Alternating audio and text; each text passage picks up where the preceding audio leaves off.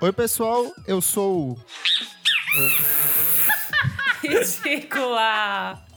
Eu não aguento mais esse bicho. Oi, pessoal, eu sou a Elo Cleaver. Olá, pessoal, eu sou Isadora Almeida, da Popload Radio. Eu sou o Nick Silva do Monkey Bus. E eu sou o Renan Guerra do Screen and Yell. E no programa de hoje, emoção à flor da pele, porque vamos falar sobre discos sobre despedida. Certinho, gente? Certíssimo. Certo. Meus amigos, vocês já pararam para pensar na quantidade de músicas inspiradas pela relação entre carro e estrada? É muita música, desde a consolidação do rock ali no final dos anos 50, passando pela cena psicodélica dos anos 70, o pop dos anos 80, 90, 2000, sobram músicas inspiradas pela temática. Por isso que a BMW, que conta com uma linha de carros com forte apelo emocional, que todo mundo sonha em ter, que ficam na memória como as músicas e como a série Quatro Cabrio, que a gente já falou no outro episódio, convidou a gente para relembrar alguns desses sucessos que marcaram época, que falam sobre a relação entre carros, sobre viagem, sobre estrada. Então a gente preparou aqui uma listinha de músicas incríveis que falam um pouco sobre essa relação. Amigo, já vou começar aqui acho que o, o maior clássico. Eu vou de Drive My Car, Beatles. Acho que tem que ter nessa listinha. Essa é braba. Essa é braba demais. Tá no álbum Rubber Soul, que eu gosto bastante, de 1965. E assim, gente, essa música tocou, você já. Uh, você já começa a se divertir. Eu acho uma delícia. Bom, a minha primeira, eu vou começar com Midnight City, do M83. É uma música que Olha! tem ali a viagem de carro durante a noite, né, noturna, todo esse ambiente neon e tal. Tem essa coisa meio cyberpunk, assim, de, de luzes coloridas e não sei o que. Tem do sintetizador. Então acho bem legal nesse começo de noite você pegar seu carro e sair por uma grande cidade iluminada. Boa. Arrasou. E já que a gente está falando sobre BMW e Alemanha, é sempre bom reforçar o Kraftwerk com Autobahn. É o disco de 1984, a faixa título é a faixa de abertura. São 22 minutos, é uma verdadeira viagem musical e é muito legal como eles vão encaixando sons que lembram sons de estrada, sons de buzina, sons de aceleração. Então eu acho que é uma música que ela, ela traz esse contexto da modernidade, da inovação e da transformação tecnológica, mas ela preserva esse aspecto musical de um jeito muito interessante também. Bom, eu vou seguir aqui, meio ali no universo que o Nick citou, do M83. Eu vou trazer o Kavinsky com Night Call, que tem o vocal também da nossa brasileira, Luisa Love Fox. Gente, eu adoro essa música, ela é trilha sonora do filme Drive. Então, ela fala também, né, sobre dirigir à noite. Lembra um pouco dessa coisa também de luzes na cidade. Eu gosto bastante. Ela traz realmente aquele espírito de você estar dentro de um carro em uma grande cidade. Bom, minha próxima é uma música que lembra muito viagem e já tá no nome, né? Road Tripping do Red Hot Chili Peppers. Ó, Uau. Durante muito tempo da minha vida eu ia pra praia e aí essa era uma música que sempre tocava, então ela me lembra e ela também tem um clipe onde tem pessoas fazendo um acústico MTV ali na, na praia, com uma fogueirinha, todo mundo no seu violão, então me lembra muito praia e me lembra muito estrada e viagens. Então essa música tá aqui por isso. Quero falar sobre um clássico. Roberto Carlos tem várias composições que são inspiradas pela estrada, sobre a relação com o carro, sobre dirigir, mas poucas são tão bonitas e tão comoventes quanto Curvas da Estrada de Santos. Ela é uma música mais sentimental, mais bonita, mas que tem esse aspecto da estrada e da movimentação. E tem inclusive a versão de Elis Regina, que é incrível, uma baita interpretação em cima dessa música. Arrasou. Bom, acho que eu vou seguir aqui, né, na- nas brasilidades. Eu vou com o quê? Na Estrada, da nossa querida Marisa Monte, que tá no Boa. álbum Verde, Anil, Amarelo, Cor de Rosa e Carvão. Delicinha, tranquila. Acho que, assim, também, se você quiser dirigir ali, tranquilinha. Acho, acho, acho uma ótima jam pra você curtir. Pra minha próxima, eu vou com um dos clássicos do synth pop de um cara que é meio esquecido na real, o Gary Newman com Cars. Perfeito. Perfeito. É uma música sensacional, super divertida, super sintética e super pop, né? Como o nome do estilo já diz. E nessa música ele fala muito sobre a relação dele com o carro, né? Onde ele se sente protegido, se sente amparado ali dentro. Então é uma música que combina bastante com o nosso tema hoje. Loucura, fritação, aceleração pelas noites de baladas. Eu vou com Charlie XX, Vrum Vrum. Porque ela é uma música sobre isso, é uma música sobre a estrada, sobre você curtir com as suas amigas, sobre você sair pra festejar. É uma barulheira louca, do jeito que só a Charlie XX consegue produzir. Acabou virando trilha sonora de vários memes brasileiros, assim, tipo, muito divertidas. Então gosto bastante. É, é a faixa título do EP que ela lança, assim, que faz essa transformação musical na carreira dela. Uma barulheira louca, mas muito pop, muito gostosa de você ouvir enquanto você tá dirigindo. Amei. E se você quiser ouvir outras músicas com essa temática motorizada, clica nos comentários desse podcast e veja a playlist que a gente produziu especialmente para BMW.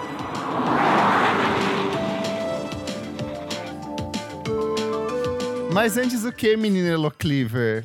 Antes, pessoal, segue a gente lá nas nossas redes sociais, arroba podcast VFSM, em tudo, todas as plataformas. Você também pode dar um like na sua plataforma de streaming favorita, Spotify, Deezer, Apple Podcast, ajuda muito. E, claro, se tornar um padrinho, apoiar o nosso podcast em padrim.com.br barra podcast. E lá, por apenas cinco reais mensais, você participa do nosso grupo fechado, pode participar das nossas gravações, concorre a alguns sorteios, a ter várias coisas divertidas no sorteio, camiseta, CDs. Muitas emoções, pessoal. E hoje, em especial, agradecimento para os nossos madrinhos lá do grupo, o Igor Gama e o Luci Alves. Muito obrigado por apoiarem o nosso podcast. Obrigado. Tudo. Então vamos falar sobre música, gente? Bora. Minha amiga, menina Elo Cleaver. Você quer contar para os nossos ouvintes por que, que a gente está gravando esse tema hoje? Gente, ai, eu- sem chorar, sem chorar, eu Sem vou contar. chorar. Pessoal, hoje é meu último programa, meu último dia participando aqui de maneira fixa no podcast. É, no final do mês eu vou viajar. Eu passei numa pós na gringa e eu vou fazer lá. Tudo. Passei e estou indo. Então, enfim, eu tô muito abalada, tô muito emocionada. Hoje o programa vai ser emocionante, com certeza. Mas é, é meu último dia aqui. Eles ainda vão me convidar, viu, gente? Se eles não co- convidarem, vocês vão cobrar. Vocês vão cobrar um muito. bom. Vão xingar muito no Twitter. Mas é isso, hoje é meu último dia aqui com vocês. É, eu acho que também vale a gente dar notícia de que com a saída da Elo, a gente vai ter uma Sim. nova integrante, uma nova Uma apresentadora. nova loira do tio. Uma nova Destiny's Child. Exato. A gente fez o concurso, né, pra quem E com isso, vocês pediram muito, já era pra gente ter confirmado isso há muito tempo. Ele está aqui as últimas semanas fazendo um Uh, teste pra ver se ele passa nos 30 dias. Pra gente Será que passou? Assina a carteira. Então, o Será que eu consegui esse Guerra, PJ? então o Renan Guerra passa a ser o nosso novo integrante fixo aqui do programa. Uh, muito chique. Seja Não, é a melhor pessoa. Renan. Obrigado, Passada de gente. bastão aí. É a passada gente. oficial de bastão, E pessoal. assim, Elo, você tá indo, mas você tá com a gente desde a primeira edição. Eu, você e o Nick sentadinhos lá no estúdio, tudo ecoado, vazando áudio um do outro. Ajudou a gente a Tentando dar produ- certo. Tentando dar certo. A gente foi, fez pautas malucas, pautas que a gente não sabia nada, pautas que a gente foi descobrindo. Eu acho que não só pra mim, mas todo mundo a gente foi se descobrindo amigos, porque a gente era só conhecidos quando a gente começou esse projeto. Sim. E eu quero que você saiba que você sempre terá as portas abertas aqui, você sempre será a nossa, nossa convidada de honra da vez. A gente sempre vai primeiro conversar com você e depois com as outras pessoas. Fique à vontade para voltar. A gente tem esse- sempre esse espacinho aqui para você, mas aproveita muito essa nova fase na sua vida. A gente já é, conversou a parte, todo mundo aqui já chorou a parte, então tô tentando segurar aqui para não ficar na bad hoje. Mas muito obrigado por ser essa pessoa incrível, essa amigona que sempre ajudou a gente, esteve junto com a gente nesses últimos três anos de podcast. Obrigada, gente. Já tô chorando, pelo amor de Deus. É, é isso, a gente falou tanto, né, em vários episódios, da importância da gente se encontrar, na pandemia, tipo, como foi gostoso a gente ter esses momentos semanais, a gente bater papo sobre música. E me fez muito bem, realmente me fez muito bem estar aqui com vocês. Então, eu queria agradecer, eu me, me descobri muito aqui nesse processo e me descobri muito mais fã de música do que eu imaginava que eu era. Então, obrigada, padrinhos, todas as pessoas que estão ouvindo também por apoiar a gente. É isso. Eu tô muito, muito emocionada. Eu tô muito, muito animada pra nova fase da minha vida. Tipo, pelo amor de Deus, vai ser babado. Mas foi um- uma decisão muito difícil, real, pra mim. Quando a gente conversou, temos imagens da choradeira. Eu depois a gente é divulga. maravilhoso. depois a gente divulga essas imagens. Mas é, é isso, gente. Tô muito feliz. E ninguém é melhor do que o Renan pra chegar aqui. Ele com certeza vai ter que defender todas as pautas feministas. é, falar de tudo que pode ser gordofóbico, ele vai ter que falar mal, assim, e honrar o nome, mas assim, acho que ele tá preparado. É isso. É, então, eu não vou falar, porque senão eu já vou dar show já. E eu tô aqui com meu licorzinho de figo. Eu não vou me humilhar agora. Não vou me humilhar agora. Não vou. Não vou me humilhar agora. Porque eu já, agora toda vez eu choro aqui, então eu vou guardar pra depois. A gente faz depois. A gente Agora faz já, depois. Agora eu já tô chorando, então. Tá bom, então. Então vai todo mundo se fuder. Então tá bom. Tá tudo bem, amiga. Depois a gente faz um callzinho. A É, gente faz, fala. eu, eu mudei pra São Paulo faz três anos. Eu só conhecia o Kleber de internet, né? Uau! E aí meio que eu encontrei vocês todos a primeira vez que a gente foi gravar juntos. Eu conheci o Nick antes. E é muito curioso essa forma que a gente conseguiu se conectar e criar uma amizade em que eu sei que eu sempre pude contar com vocês, sabe? Então poder estar aqui agora Para. substituindo a Elo é uma coisa muito importante porque eu acho que tem essa questão de um afeto entre a gente que é, é Ah, muito mas- bonito. Ai, meu Deus. É pra chorar hoje, gente. Fala Hoje é. Se você tá ouvindo e não tá chorando. Você não tem coração! Você não tem coração! Bom, eu quero dizer que a Elo foi a nossa, nossa primeira escolha, assim, logo que a gente pensou em criar tudo isso, assim, Elo foi o primeiro nome que já me veio à cabeça. Até porque eu já conheci ela dos shows da Balaclava, ela sempre tava lá fazendo as paradas e tal. E acho que a gente não tinha se falado tanto, mais oi Não. e tal, mas é, foi um nome que rolou e aí eu lembro que a gente tava no primeiro programa gravando assim, todo mundo meio que não se conhecia direito. Então, acho que pré-gravação tava todo mundo meio tipo, ah, e aí, como será que vai ser? Mas aí foi ligar o microfone e deu tudo certo, assim, sabe? Tipo, Eu acho de- até hoje uma das melhores edições que a gente gravou o primeiro programa. Ficou muito legal. Parecia que a gente tava muito entrosado, assim. Puta. Muito amigos, amigos. amigos. Muito! Eu tinha certeza que vocês já eram muito amigos. Putz, Eu tinha certeza que vocês todos eram amigos, só eu que não era de vocês. Que eu era outsider. Que eu era outsider. E aí essa parada foi só crescendo, né? Assim, tipo, ao longo de três anos a gente foi se conhecendo cada vez melhor. E é um momento triste de, de você estar saindo, assim, tipo. é, Mas ao mesmo tempo é um novo passo que vai ser legal pra caralho pra você. Então, assim, aproveita muito lá, espero que dê, que dê tudo certo e você não suma e que sempre apareça por aqui pra dar um oi. Com certeza. Eu vou levar meu microfone, hein? Mas Boa. me chamam. Não, gente, pelo amor de Deus. é Você vai isso. procurar investidores lá em Libra. Oh, tô indo. Vai indo pra gente também, né? Vai estar fazendo esse, esse podcast agora é gancho, né? internacional. Exatamente. Então vai trazer essa oferta pra gente. E também pra mim, algum paquerinha ali também da região. Amiga, eu vou estar que muito você de sabe, olho. nossa, que é tudo pra mim, né? Então você já fica Um inglesinho, o que que é isso? Presentinho podre. Já manda um arroba ali na DM. é isso. Vou mostrar então. suas fotos pra todo Ai, mundo. Mande notícias do Para! mundo de lá. Nossa, que Diz raiva. quem Que fica. raiva. Me Ai, dê um abraço, queira. Né? Ô, Gente, uma salva de palmas chorar. pra menina Elo Cleaver aqui. Eu não aguento Seja mais sempre bem-vinda no nosso podcast, amiga. Obrigada, amiga. Obrigada por tudo, todos vocês, pelo amor de Deus. Obrigada Mas demais. vamos, vamos pra pauta, então, que hoje é pra gente se emocionar. A gente preparou aqui, cada um preparou uma listinha de discos que considera muito bonitos pra se despedir, pra dizer adeus, pra dizer até logo. Você quer começar, menina Elo Cleaver? Bom, posso começar, claro, posso começar. Eu acho que esse tema, pra mim, eu tô nesse. Assim, até porque eu estou me despedindo, ele tem momentos de alegria e momentos de tristeza, né? Muito loucura a despedida, porque você tá falando um tchau, mas você tá celebrando o que aconteceu, e daí você está feliz pelo que está por vir. Então, às vezes, talvez o que está por vir não é tão bom, mas é uma nova fase. Então, assim, você abraça a nova fase. Então, eu trouxe muitos moods de discos. Alguns discos são mais melancólicos, outros são fossa total. E tô animada para saber o que vocês trouxeram também, sabe?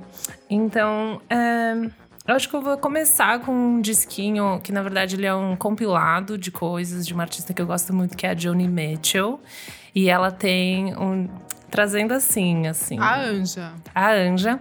E eu fiquei pensando nos discos dela, nos discos dela, que são muitos discos lindíssimos, mas eu gosto muito de um que chama Archives Volume 1, que são, tipo, meio que. É, como se fossem demos de diversas músicas que ela tem, sabe? Então ela. E é tudo voz e violão. Então, no começo tem o The Archives do The Early Years e tem diversas músicas, tipo Both Sides Now, que é uma das músicas mais lindas do mundo. E eu acho que ela é exatamente, tipo, essa música especificamente é exatamente, tipo, lado bom, lado bom, lado bom, lado ruim da vida, e é isso, e você aceita como é, sabe? E tem Tell Old Bill, que é uma outra música que eu amo também. Então, é, eu sei que não é um disco fechado, mas eu queria começar, tipo, com essa magia da, da Joni Mitchell, que eu acho que ela traz muito bem talvez essa melancolia e essa beleza e tristeza de viver, assim, que eu gosto muito. Boa. Renanzito.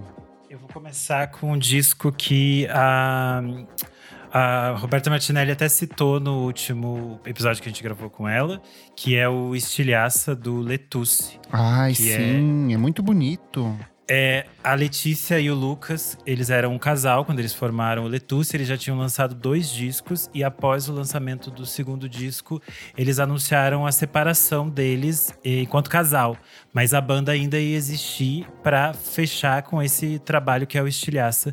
E eu acho o trabalho mais eh, redondinho da banda. Eu acho assim o melhor de todos, mais fechado, mais bem estabelecido.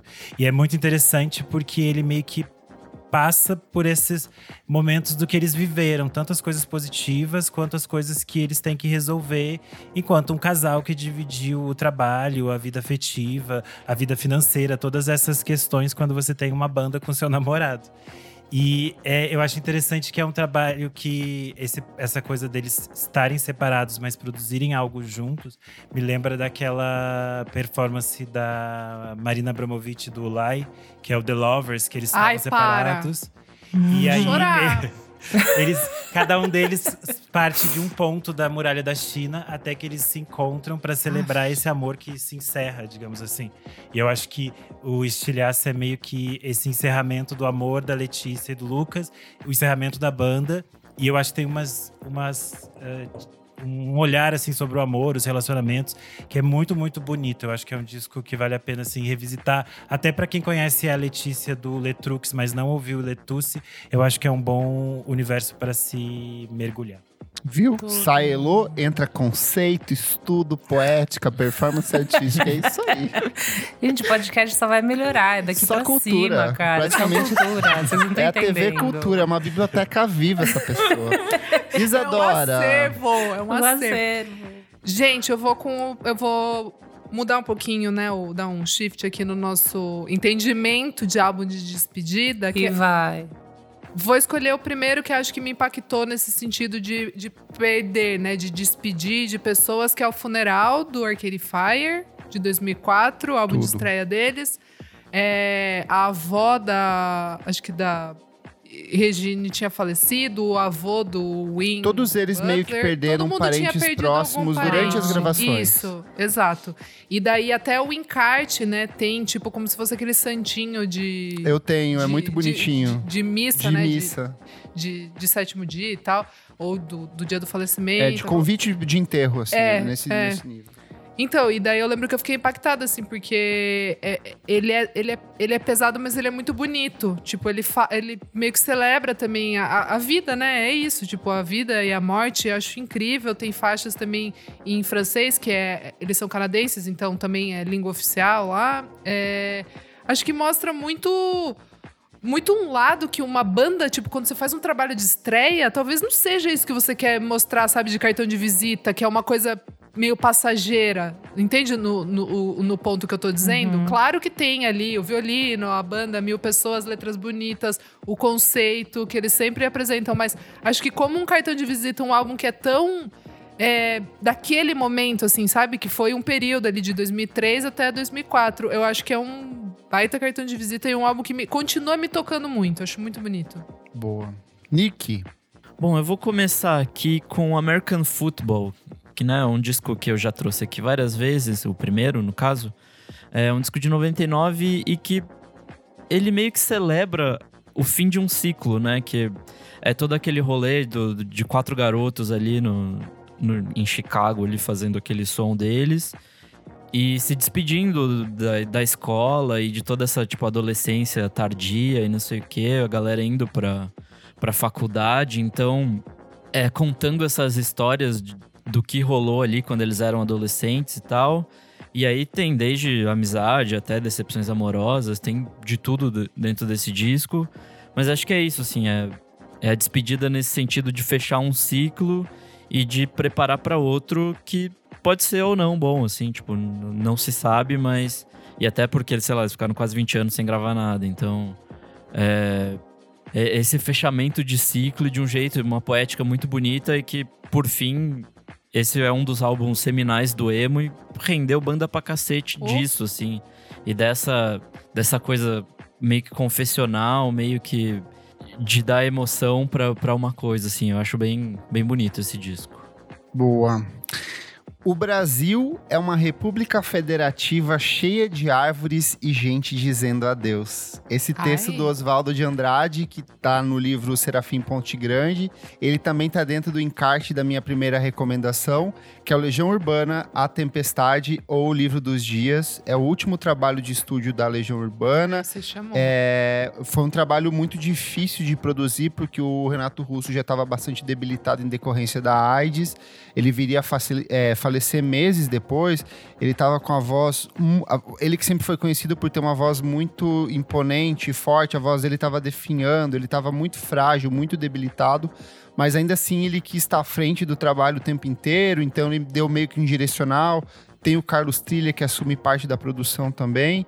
E é um trabalho que, embora ele seja muito melancólico, ele traz esse conceito de a vida vai continuar independente de eu estar aqui ou não.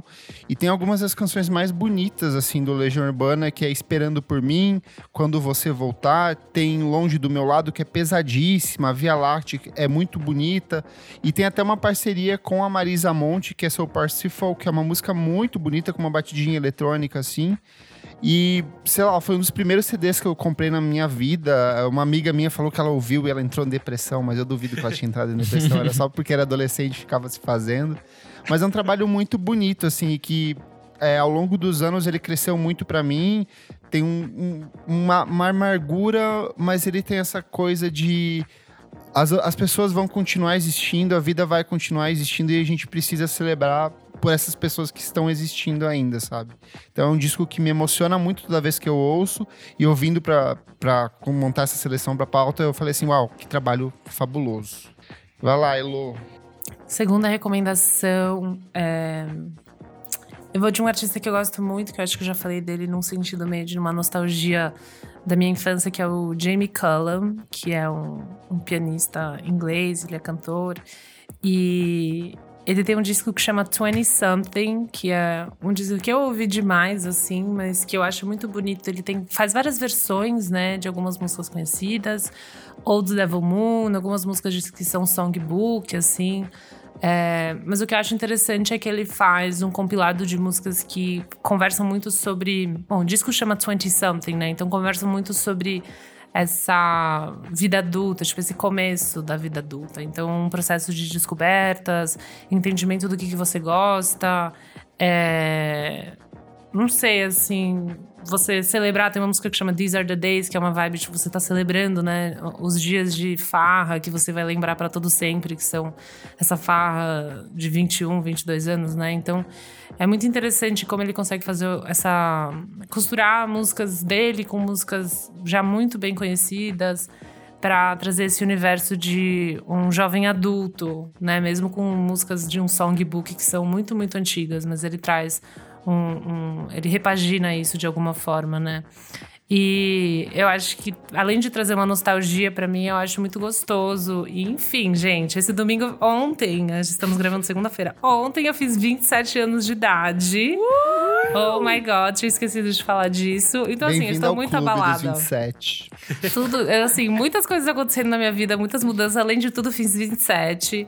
Clube dos 27. Quem sabe eu vou morrer esse ano, não Você sei. não. amiga. É, tematicamente, espiritualmente, pode ser uma, uma metáfora. A É. morte dos 27.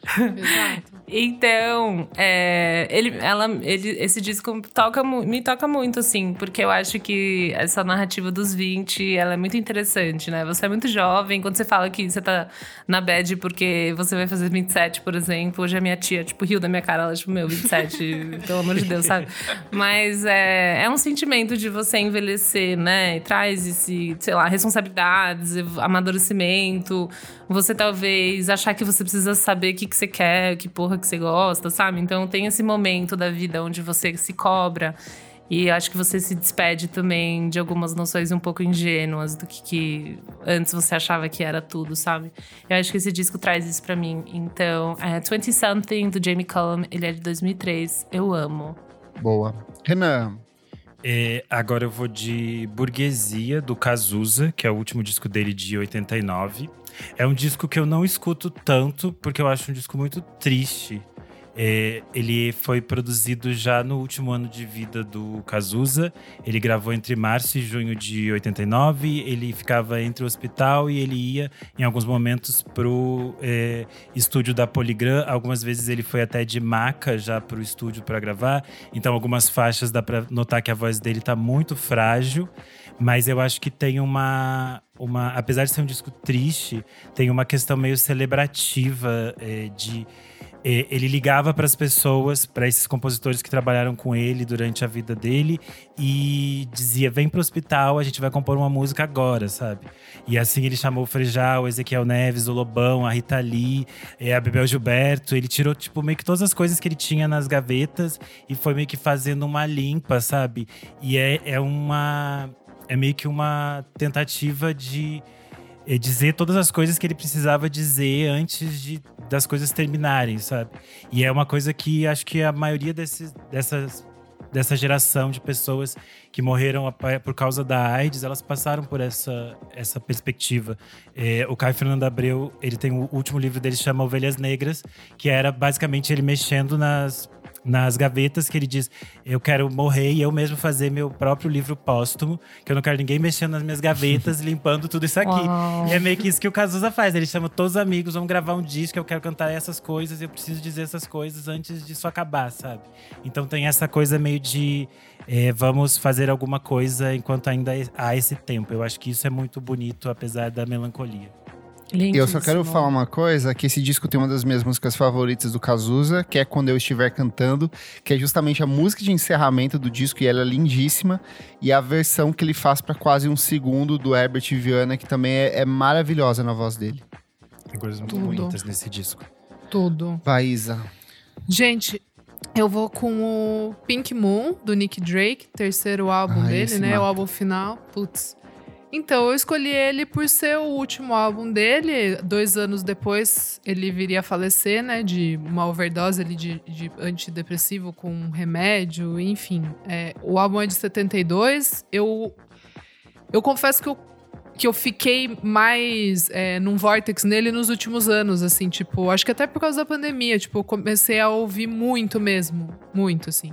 É, é um folk delicado, super bonito. Ele é super curtinho, ele tem 28 minutos. É, letras lindas, tudo ali é muito bonito mesmo. É, é, é, delicado o jeito como ele canta. E eu tava lendo que é, nesse álbum, quando ele fez também, ele fez muito rápido, assim. Foram, tipo, acho que duas sessões que ele gravou isso.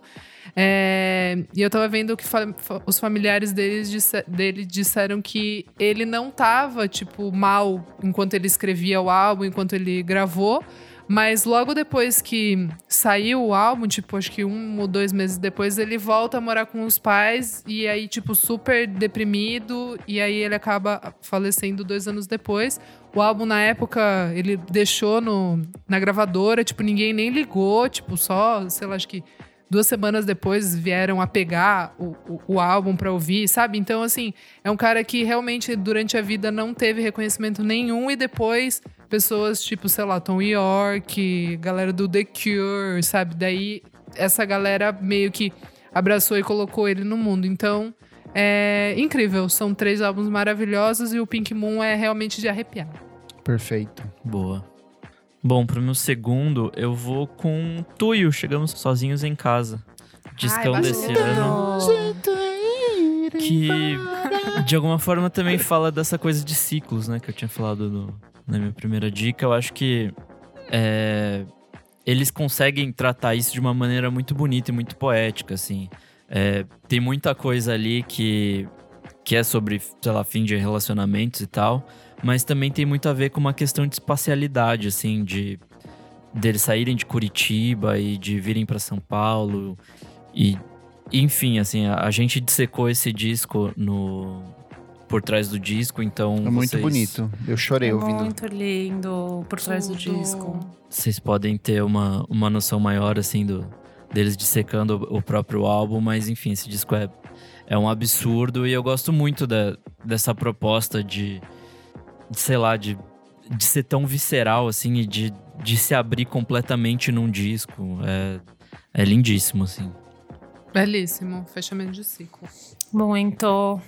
Eu vou pegar sempre trechinhos de coisas para ler ah, antes das minhas. A, a, jornali é, a jornalista, o, as aspas, abre aspas. Abre aspas. Existe um espaço vazio que você deixou para trás. Agora que você não está aqui comigo, eu continuo cavando através da passagem do tempo, mas a imagem está incompleta, porque eu sinto a sua falta. Esse é o trecho de Missing You, da Robin, que é a música de abertura do Honey de 2018, que é um disco que funciona perfeitamente nas pistas, mas toda a base das letras é em cima de canções sobre despedida.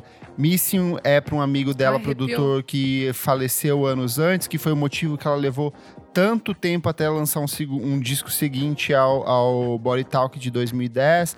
Todas as músicas, na verdade, eu já citei aquela passagem dela pelo, pelo Song Explorer, em que ela conta o contexto de Honey, da faixa título mesmo, que é sobre uma mulher que ela se apaixonou e que hoje não tá mais junto com ela, mas que ela continua apaixonada por ela ainda hoje.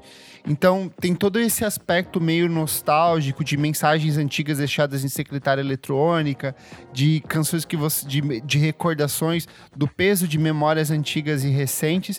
E é muito bonito como a Robin faz disso um estímulo para um trabalho que é totalmente dançante, que te, te arrasta para a pista meio que sem você querer, sabe? Então, ela para mim é a rainha de quem de fazer essas músicas que são extremamente pop, mas que tem um fundo melancólico muito bonito.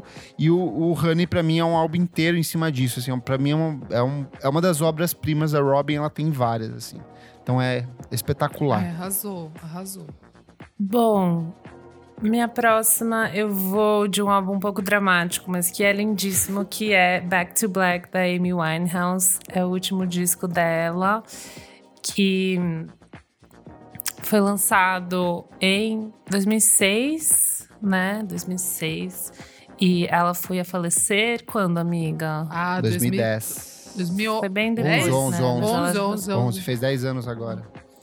E é um disco bom, ele é inteiro pautado em relacionamentos, né? Com o boy dela, que era ex-namorado e depois virou marido. Lixo. O boy lixo dela. Blake lixo. E é, enfim, é um álbum extremamente aclamado, extremamente premiado. É realmente uma obra-prima, é maravilhoso. Mas acho que, é, além de tudo que a gente já sabe, é, e a gente já sabe disso também, que ele é muito bem escrito. Eu acho impressionante a maneira que, ele, que ela consegue traduzir os sentimentos, essa fossa. É, de um jeito muito maduro e quase que deixando de lado o ego dela umas horas, né, para falar exatamente o que ela tá sentindo. Eu acho isso é, maravilhoso, além do jeito que ela canta e a fragilidade no que ela tá trazendo. E óbvio que é muito deprê, porque fala muito sobre. Enfim, traz drogas, traz outras coisas. E quando você vai ouvir agora, tem todo um outro significado sabendo que ela morreu, né? Então é um álbum que eu, honestamente, na época, eu ouvia muito e hoje eu não ouço tanto, porque eu acho meio, sei lá, barra. Mas tem algumas Eita. músicas. Love is a Losing Game, que eu amo, sabe? Mas eu não sei, às vezes eu acho meio pesado de ouvir, mas óbvio que às vezes dá Ah, pra eu- ouvir numa, eu- num mood de nostalgia, rola bastante. Mas você ama, né, amiga? Eu, Eu sei. amo. Eu achei que. só- Não, e, e o que eu ia falar só do, do título, rapidinho, que eu acho legal também, que é, é Back to Black, né? Que daí meio que o som é de Blake, que é o nome do cara, mas Black também é uma gíria pra drogas, então, tipo, que ela entrou Uhum. nesse vortex, então é, é obra-prima. É É obra uma obra-prima. E, enfim, muito simbólico, que foi o último dela, né? Então, é, acho que nesse sentido é muito legal. Muito legal, não, simbólico, mas muito legal que ele traz esse ambiente onde ela tava tentando deixar pra trás. Ela tava fazendo de tudo pra deixar pra trás. Não conseguiu, mas enfim, é muito lindo isso. Tipo, essa tentativa dessa despedida, assim, sabe? É, o meu próximo é Certa Manhã Acordei de Sonhos Intranquilos do Ai. Otto, de 2009. Eu ouvi hoje. Esse disco, pra mim, é é o meu preferido do Otto. E ele, ele foi construído após a separação dele da Alessandra Negrini, que eles ficaram casados acho que mais de 10 anos. E ele também havia perdido a mãe dele. Então esse é um disco que fala bastante sobre essa questão da saudade e da ausência. E meio que dessas coisas que não se construíram, ou desses, dessas ideias que não foram pra frente, sabe? Eu acho seis minutos uma faixa surreal de linda, Perfeito, assim. amigo. Perfeito. Quando ele fala, ah, a, a casa que você me prometeu, com o quintal para as crianças brincarem, sabe? Tem umas construções muito fortes. Eu acho a versão dele para naquela mesa incrivelmente linda, porque naquela mesa já é uma música muito bonita e que ele fala dessa, dessa ausência mesmo das pessoas que você ama, assim. Eu acho isso muito bonito. E além disso, é um, é um puta disco com participação da Cel, da Julieta Venegas, do Pupilo, do Lirinha, um monte de gente. É um disco muito, muito lindo. É, é o meu disco preferido do Otto. Eu acho que vale bastante a pena ouvir, ver os clipes, voltar nesse universo do Certa Manhã Acordei de Sonhos Intranquilos. Gente, vou ter que trazer, me desculpa. E até porque é um dos meus álbuns favoritos dessa bandinha. Então eu vou ter que. É Abbey Road, Beatles. Tudo. Assim, eu preciso trazer. Foi lançado em 69. É, tem muita gente que não gosta, tá? Eu já deixo aqui claro que é um dos meus favoritos mesmo. Eu acho incrível porque, assim, caos, né? O caos estava formado, nuvens, raios e trovões ali. E a banda consegue lançar um álbum que tem muita coisa que inspirou muita gente pra muitas outras coisas.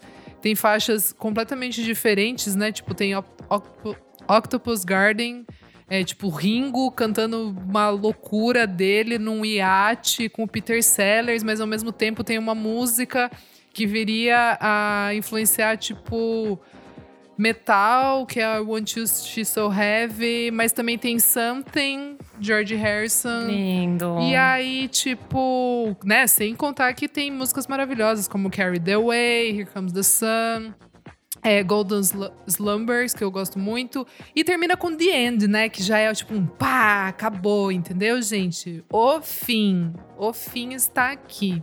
E, né, depois disso, é, cada um foi seguir carreira solo, então eu acho muito legal como um exemplo de sucesso, um álbum bom que foi tipo, ah, beleza, gente, acabamos aqui, lançamos aqui, todo mundo queria se matar, mas depois todo mundo seguiu na música e foi também muito competente. Só uma mudança de fase. Exata, exatamente. eu, eu peguei ele nessa para contemplar esse Amo. essa gavetinha. Bom, meu próximo eu vou de Current, do Tame Impala. Terceiro disco deles, lançado em 2015. Amo, amo. É, para mim, tem bastante a ver com o término, né? Um término de relacionamento dele com a, a Melody Prochet lá, a Melody Echo Chamber. Mas também tem muito a ver com se achar, assim. Eu acho bonita essa coisa de. Não sei, apesar do fim ele ganhar confiança com isso e, e trilhar outros rumos. Até musicalmente é uma coisa que ele vai para coisas totalmente diferentes do que ele já tinha feito nos dois primeiros discos. Então é uma coisa muito mais pop, muito mais, de certa forma, feliz, apesar das letras serem bem melancólicas, né? É, eu acho que esse lado de, de ganhar confiança com o fim, um- uma coisa muito bonita. Sabe uma coisa muito legal desse álbum? As capas e do tanto a capa do disco quanto dos singles são ilustrações do Robert Beatty, que é o cara que faz as capas psicodélicas do Netrix Point Never, fez agora do The Weeknd, fez de vários outros artistas, e todas as capas são a partir de estudos de mecânicas de fluido. Então ele tá massa. mostrando a correnteza se movimentando, só que tem sempre esse empecilho no meio que quebra e destoa isso. Então eu acho que relaciona um pouco com essas angústias, com essas memórias que ele vai trazendo pra dentro do disco e o quanto às vezes é difícil de a gente desapegar de algumas coisas, sabe? Então eu Ai, acho esse tudo. disco muito bonito, tanto na questão estética das melodias, que ele vai pra essa coisa de vou fazer um, um pop nostálgico dos anos 80, evocar Michael Jackson e perverter aquela o rock psicodélico que eles vinham fazendo, quanto essa estética visual dos clipes e das capas, sabe? É muito bonito Perfeito. mesmo. É tudo muito ama- bem amarrado. Muito bom mesmo. Boa. Vou pegar aqui mais um trechinho também. Oh my God. Depois que meu pai morreu, eu percebi que não sabia se queria continuar sabendo como o mundo pode ser brutal. Esse disco é uma missão. Está dizendo: eu acho que a vida é mais bonita do que horrível, mas eu realmente não acredito nisso. Acho que o mundo é mais horrível do que lindo, mas temos que torná-lo bonito. Essa frase é da Wayne Coyne quando ele fez o lançamento do álbum chamado The Soft Putz. Bolting do The Flaming Lips, que é a obra-prima do Flaming Lips. É, ele havia perdido o pai dele vítima de câncer meses antes da gravação. Outros membros da banda também tinham perdido é, familiares recentemente. A mãe dele morreu do mesmo tipo de câncer. E aí eles se viram todos assim. O Flaming Lips tinha acabado de assinar com a Warner Brothers. Eles estavam no auge da carreira estavam sufocados por essa angústia, pelo peso da morte, mas eles sabiam que eles precisavam seguir em frente. Então eles lançam esse disco que é considerado por muitos críticos como Pet Sounds dos anos 90, porque ele tem toda essa coisa da harmonia de voz, das melodias, do refinamento em estúdio, muito arranjo de cordas, e ele é um disco que é exatamente isso, eles são letras profundamente melancólicas, mas com um acabamento instrumental muito bonito assim. Então se você durante muitos anos sem saber nada de inglês, eu ouvia e só falava, uau, que coisa bonita, sabe? E aí quando você mergulha nas letras, você, você percebe que tem toda uma camada existencialista, sempre alternando por essa coisa que é muito psicodélica, e muito delirante, que é típica das criações do Annie Corn, assim. Então se você nunca ouviu The Flaming Lips, essa é a minha recomendação pra você, junto com o Yoshimi Battles de Pink Robots, que também é outro disco muito bom deles. Mas esse aqui pra mim é, é impecável, impecável, impecável. Boa, arrasou muito. Sou eu, é o, É o último. é o último. É a sua última dica aqui no programa para sempre. Para! Ai, que para. louco, para. Ah, não, eu vou com um. Acho que com um mais dramático também, mas assim, esse disco acho que traz mais o que eu falei no começo da Joni de ser um sentimento, assim, talvez uma melancolia, uma nostalgia, ou, ou não sei, tem algumas músicas que são meio etéreas, assim, né? Tipo, sentimentos etéreos. Eu acho que é, esse compilado assim, de músicas traz isso pra mim, que é o disco The World We Knew, do Frank Sinatra, de 1967. Chique. É chiquérrimo. Arrasou. Eu ouvia muito Frank Sinatra, tipo, de tabela por causa do meu avô. É uma coisa que me remete a algo meio antigo, mas de uma maneira meio. Que nem eu falei, meio etéreo, não sei. Talvez essa coisa geracional. Acho que tem uma vibe de, de umas músicas que parece que você vive num filme, sabe? Você tá num filme meio que olhando a sua vida por outros olhos, assim. Eu acho isso muito gostoso de ouvir. Tipo, bem menina adolescente que você tá no carro e você tá te tipo, fazendo um clipe na sua cabeça, né? Tipo, a sua vida é um clipe. Para mim, ouvir Frank Sinatra às vezes é isso. E essa, esse disco começa com The World We Knew, que é uma música lindíssima, enfim, fala de um relacionamento, mas a linha de voz, assim, ele cresce de uma maneira que, que o, seu, o seu coraçãozinho dói, assim, sabe? Dá uma apertadinha. E eu acho que o Frank, ele é, assim, profissional em fazer isso, né? De, tipo, te, te pegar de surpresa e logo em seguida tem Something Stupid, que é um dueto que ele faz com a Nancy Sinatra, que eu acho que talvez é uma música, a música mais conhecida do, do álbum seja essa. Não é um álbum que fez muito sucesso como um álbum, mas essa música especificamente foi um grande hit, porque é um dueto muito especial, enfim, as linhas de voz são muito legais e é muito, é muito bonita, assim, ela é muito cativante. Então, Acho que as, já as duas primeiras já ditam um pouco esse mood de algo atemporal que eles trazem. E daí, enfim, vai trazendo vários outros hits. Drinking Again foi uma música bem aclamada, assim, como uma construção musical lindíssima. Então, eu acho que quando está pensando nessa coisa meio atemporal ou um mood sei lá, meio cinematográfico, sabe? Quando você tá na bad, você, tipo, nossa, eu vou deixar esse momento muito cinematográfico, assim. Eu acho que o Frank Sinatra, ele é um bom nome para você fazer essa trilha sonora da sua vida, sabe? Esse, disso especificamente, eu acho que para esse momento de despedida, o Novos Ciclos, eu acho que ele faz isso muito bem. É isso, The World We Knew, do Frank Sinatra. Boa. Renan. Para fechar, eu escolhi um disco que é muito importante para mim, que é o Behavior do Pet Shop Boys, de 1990. É, o Pet Shop Boys sempre foi uma banda que tinha questões muito complexas nas suas letras e tal, mas elas eram embaladas numa coisa muito pop. E o Behavior ele é mais melancólico que os anteriores, e eu acho que ele é, ele marca para mim esse esse fim de uma era, digamos assim. Porque o começo dos anos 90 ele tem essa coisa meio de. É, uma coisa meio perdida, as pessoas não sabem para onde as coisas vão, o que está acontecendo. E as músicas do Behavior, eles vão falar é, sobre a epidemia da AIDS, sobre a queda da URSS, o fim da Guerra Fria, é, umas questões muito é, complexas do mundo e como essas coisas meio que impactam na vida deles, assim. E eu acho muito forte o quanto eles transformam é, tem uma questão nostálgica de celebrar essas pessoas que viveram com eles nos anos 80, tipo os amigos que morreram pra AIDS, que eles celebram em Being Boring, mas também tem essa coisa de mirar um futuro que não se sabe o que é direito ainda, que é os anos 90, que não se tem muita noção do que vai ser. Eu acho isso muito interessante. É um disco muito bonito, ele tem participação do Johnny Marr em duas faixas, ele tem uns, os beats são mais lentos, assim, tem uma coisa mais cool, mais classuda. Os clipes são lindíssimos dessa fase. Eu acho que o Behavior é um disco que é, ele é muito forte para mim porque ele consegue ter essa coisa de ser é, melancólico e delicado, mas ser muito complexo, assim, de poder é, dar conta de um do status quo, assim, de uma época e representar o que era estar existindo naquele tempo e transmitir isso pra gente através da música. Só a última, Isa. Gente, minha última, eu vou aqui com um álbum também que é muito importante para mim, que é o C, do Caetano Veloso. Tudo. De, de 2006. Tudo, é, eu amo muito ele. Ele é o primeiro, né, da, dos três álbuns que o Caetano lança com a banda C, né? Que é com o Pedro Sá, o Marcelo Calado e o Ricardo Dias Gomes. É, é meio que a minha introdução ali a Caetano Veloso e esse minha álbum. Também, ele... amiga. Nossa senhora. E, enfim, eu vou pegar até que o Kleber fez umas citações, achei legal essa trazer aqui. É, o Caetano falando sobre o álbum.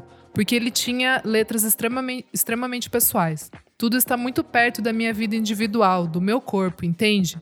E isso tem a ver com o rock, mas tem também a ver com uma necessidade individual minha daquele período da minha vida.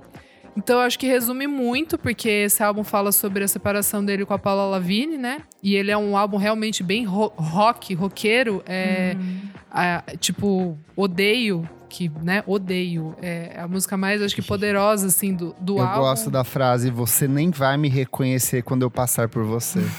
eu acho isso tão forte. Oh, oh, na, oh, mas vamos falar na, na boa. O Caetano já tinha mais de 60 anos quando ele lançou um negócio desse. Como que, que tipo sei lá, quando eu penso em um um homem, tipo, que já deve ter conquistado muita coisa na vida, com 60 anos que se separa, talvez, né, é, meio que as coisas já, já foram ditas ali, ou as coisas nem precisam ser ditas. E o Caetano vir com um negócio desse, que ele realmente coloca tudo pra fora, e ele coloca de uma maneira tão visceral e tão bonita e tão sem tempo, entende o que eu, o que eu tô dizendo? Uhum. É, po- poderia ser um moleque que terminou um namorico muito. de 13 anos. Mas Pô, ele eu, tinha, tem. eu tinha 16 Entende? anos na época, eu me identificava muito Eu com me É, identificava total. muito, tipo, odeio você, do jeito que ele falava, assim, de tipo, meio. Cara, eu acho brilhante esse álbum, assim. E é, e é muito uma coisa de também de, de, de despedida, né? Desse relacionamento dele que durou muito tempo. Eles tiveram os dois filhos e tal. Mas, assim, é uma coisa que, que realmente. E até, né, eles voltam a- ao longo. do- passado um tempo, depois eles voltam, mas como é bonito, assim, ver essa coisa da, da despedida, mas de também você, é, naquele momento, você odiar, mas pode ser que depois você não odeie As mais, coisas entendeu? mudam. As coisas mudam, é. é- eu, eu fico acho- sempre chocada. Eu Eu não me arrependo de você, uma das coisas Ai, mais lindas que o fez. Para! É muito para! Ele fala, ele fala tipo, eh, dos, eh, essas novas pessoas que nós engendramos em nós. Nossa, e muito que punk. nada que a gente faça daqui pra frente vai apagar o que a gente já construiu. É tipo assim, cara. É, é, É mind, isso. é mind blowing. Mind blowing. É muito maduro, é bizarro. É- é Daí ele fala, odeio você, né? Ele tá, É, tipo, em todos os moods é. Adulta exato. e Porque eu acho que, ele tem- é, acho que ele entra nessa energia de tipo assim, vou me deixar sentir todas É. as, as partes que eu preciso sentir Exatamente. numa relação. E é muito o que a gente sente quando termina um relacionamento, quando perde alguém, a gente não quer aceitar assim de cara. Sim. A gente fica criando mentiras na nossa cabeça, falando, ah, eu aceito, mas no fim das contas eu não aceito, sabe? Sim. É bonito ele jogar isso pra fora. Total. Muito. Aquela Minhas Lágrimas também é pesado. Pô, é pesado, é pesado demais. Só a última, meu amigo. Bom, eu vou seguir num conceito parecido, que é o Desconhecidos do Quarto Negro. Hum. É, é um, é um dramalhão sem ser clichê, né? Pra mim, esse disco, assim. É, eu acho que é isso também do que vocês acabaram de falar desse disco do Caetano, de, de não saber o que sentir na hora que eu terminei, assim, tipo, de se despedaçar completamente, de querer voltar, de falar absurdos e de, sei lá, sentir uma tristeza profunda, mas ao mesmo tempo, sei lá, se dar conta que aquilo acabou e já era e bola pra frente, assim. Então, pra mim esse disco tem tudo isso feito tipo musicalmente muito muito bem, assim. Eu gosto muito da- das guitarras e, do, e do- principalmente do piano, acho que dá uma ele fica classudo com esse com esse pianão do Thiago Klein. E fora as letras do Edu, né, que são são lindas demais. Brabas. É, e eu acho que é isso, assim, de, de se jogar de cabeça nesse fim e às vezes ficar totalmente perdido nisso, assim. Acho que a- o disco tem muito. Ele fala muito de mar, assim. Eu acho que tem, tem a ver com isso, assim, de. Às vezes a maré tá de boa, mas às vezes não, assim. Então. Um vendaval tenso e você tá ali no meio sem saber o que fazer. Acho que. Pra mim tem muito disso. Boa. O Instagram e o Facebook tem essas coisas de aconteceu nesse dia que servem pra falar, olha como você já foi mais feliz ou olha como você já foi mais triste. E coincidentemente, semana passada ele me relembrou que já fez alguns anos que eu terminei meu namoro. E Uau. aí, a- o post que tinha tinha justamente essa seguinte frase: A dor do fim vem pra purificar, recomeçar, recomeçar. E eu acho Uau. que fim é isso, gente. É, despedida é isso, é a gente dizer adeus, se libertar, mas saber que vai começar tudo de novo. Por isso que eu trago o Recomeçar do Tim Bernardes, que é, é um trabalho que eu gostei muito quando saiu, mas quanto mais eu ouço, mais eu me apaixono pelo que está escrito ali. Eu acho que tem músicas dolorosíssimas. Não, por exemplo, eu acho que é uma das coisas mais bonitas e tristes já escritas na música brasileira. Mas quando ele chega no recomeçar, e aí tem essa coisa de tem essa base instrumental no começo que se amarra no final, então cria esse laço cíclico que é muito parecido com o, o A Day in the Life dos Beatles, que eu sei que o Tim Bernardes é apaixonado também. Música é E de acaba e recomeça. E a vida da gente é feita disso, dessas coisas que a gente vai aprendendo nesses fins, nesses começos, nas pessoas que chegam na nossa vida e que vão embora, mas que vão continuar sempre presente. Então, é um disco que eu escolho pra fechar, Porque eu acho que Lindo. marca um fim Nossa. de uma fase muito importante do nosso podcast, mas que recomeça agora. Então, Lindo! obrigado, Elo. Seja bem-vindo. Renan. Seja bem-vindo, Renan! Muito Ai, chique! Para, que horror isso, viu? Eu tô Palhaçada. chorando! Ai, olha o Renan se acabando. Ai, Difícil de gravar, gente. Até o lencinho aqui. Ai, meu Deus! ai, que palhaçada, que horror. Então é isso, gente. Uma nova fase. Então vamos acabar aqui. Hoje não vai ter Uma dica. nova mulher. Uma nova mulher. Ai, Você que tá ouvindo, vai lá no nosso Instagram, arroba podcast VFSM, na edição desse programa, e conta pra gente quais são os discos que você. que marcaram a sua vida em algum momento de despedida, quais são os discos que você gosta muito que te emocionam de alguma forma nesse momento de partidas e de recomeços. Certinho, gente? Pronto. Certinho. Nossa, super astral agora. Uh! Bora festa de lançamento. Vamos fingir que tá tudo bem. lan- lan- lançamento. New releases.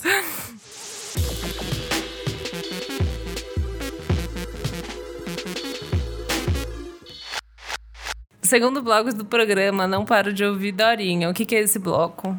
Minha amiga Elo, nesse bloco a gente vai trazer diquinhas de músicas, álbuns, ou pode ser até um clipe ali que você não para de ver ou ouvir. Tudo. Bora. Renanzinho, meu anjo, o que, que você traz pra gente essa semana? É, eu trago o primeiro EP do, do Cyber Kills. Eles são conhecidos por fazer alguns remixes para Pablo Vittar, outros artistas pop. E aí, esse é o primeiro lançamento deles, se chama Travessia. São três musiquinhas, dá em torno de oito minutos. É, é mais música eletrônica mesmo, de pista. É super gostoso, eu acho a produção deles super. é, a- a- animada, assim, que dá vontade de você, tipo, pegar uma tacinha, dar uma dançadinha, sabe? Essas coisas que a gente não faz há muito tempo. Aí dá uma saudade, dá uma nostalgia.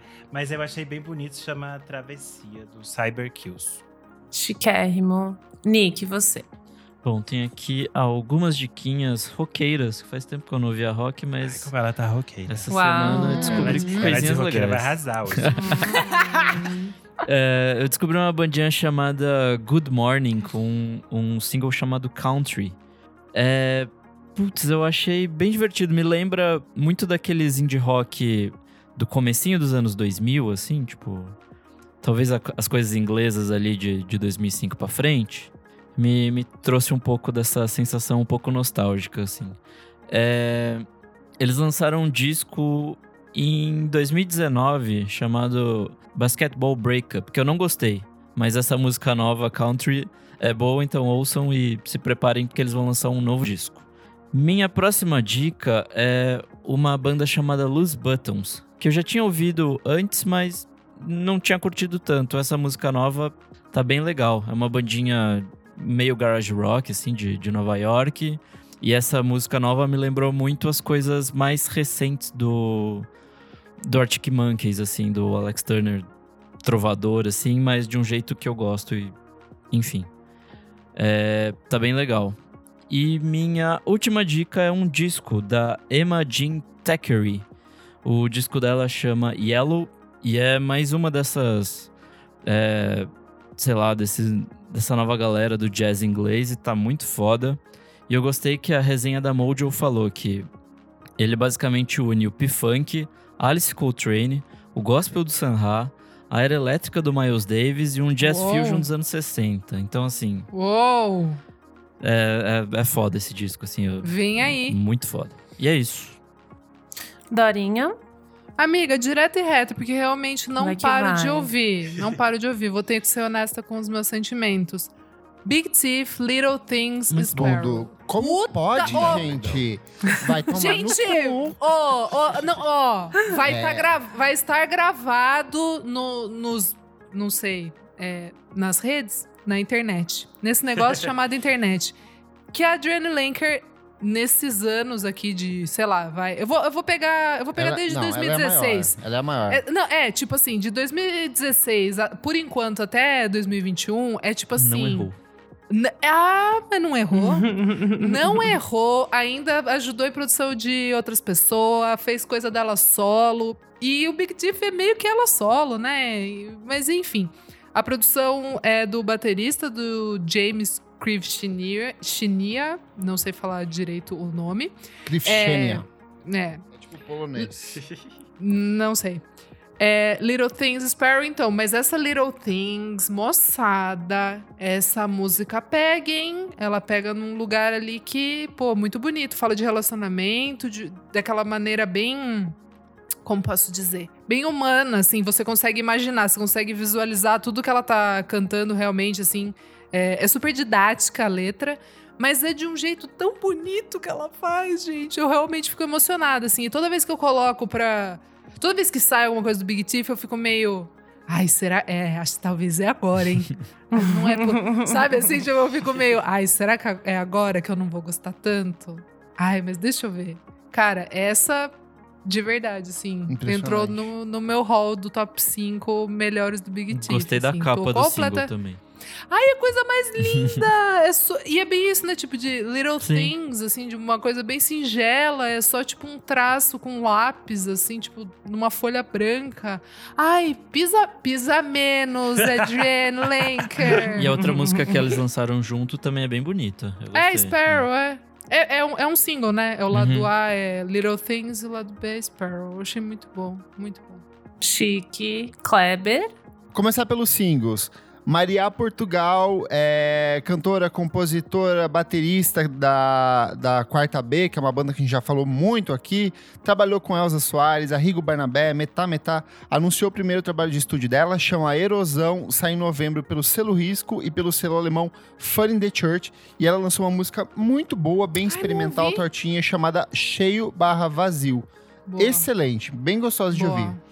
Charme Chulo, uma banda de rock caipira muito boa da minha Nossa! adolescência nos anos 2000. Voltou, vai lançar disco novo em setembro, chama O Negócio é o Seguinte. E eles lançaram essa música que é muito bonita, que se chama Nem a Saudade. Quem também voltou é Katy B, a mulher, a rainha, A rainha. o Meu ícone. Deus, gente. Bem bom vi também. Nossa, não vi lançou nada. Under My Skin. É ela fazendo que, é, tipo, ela é apaixonada por Alia, então é um R&Bzão, assim, britânico. Sou mais do lado dela do Ona Mission, mais dançante, mais pulsante, mas quando ela vai precisar R&B, faz uns R&B de uma delícia. E, obviamente, minha querida Índigo de Souza, estou aqui para defender ela. Delícia. Lançou Real Pain, que é mais uma música maluquíssima, assim, que é muito pop, mas é muito torta, muito estranha. E eu acho que demonstra muito da versatilidade dela. Vamos pros discos. Gabel, um dos grandes nomes do Pocnejo, lançou Agropoc. É E bom, é uma. amigo. É muito divertido, é muito gostoso de ouvir. Vou É ouvir. pegada banda wall ali, só que eu acho que, tipo, não é tão escrachado. Ele é mais equilibrado. Até tava falando disso com o Renan, a gente conversou. O quanto ele acerta no tom dele. E eu acho que é muito do fato de que o pai dele fazia isso. É, Ele é filho dos Solimões, da dupla Rio Negro e Solimões. Então ele sempre soube como jogar com esse jogo de palavras e trazer esse tom cômico pra dentro de algumas músicas que poderiam ser muito sérias, muito dramáticas, mas ele dosa muito bem. Quem lançou um disco surpresa é o Psylo Samples, que é o Zé Rolê, um produtor que eu gosto Nossa! bastante.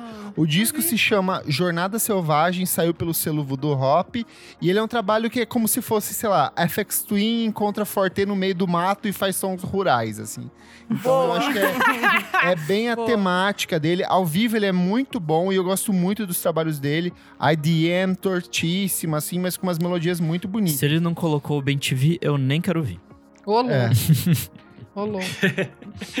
Tem também voltou, é a Shelpa Ferro, que é um grupo experimental carioca, tipo, das antiguíssimas. Eles têm quase 30 anos de carreira. Eles são um grupo que fazia. Eu conheci eles pela antiga revista da MTV, porque eles faziam uns discos que eram conceituais, que vinham com, com instalação artística, performance. E eles lançaram esse disco que tá cheio de participações especiais. Tem o Ali Salomão, tem Tantão dos Tantão e os Fita. Ai, Saiu pela. QTV, que é um dos meus selos favoritos brasileiros. Ele é todo montado a partir de colagens que a banda foi acumulando ao longo desses 26 anos de carreira. E por último, Gente, que loucura. a volta da nossa queridíssima Ilume com Fidelio, um EP de seis faixas ali, muito bonitas. Ilume que trabalhou no último disco do Baco Exu do Blues, o Bluesman. Ela canta em algumas das músicas mais bonitas do trabalho.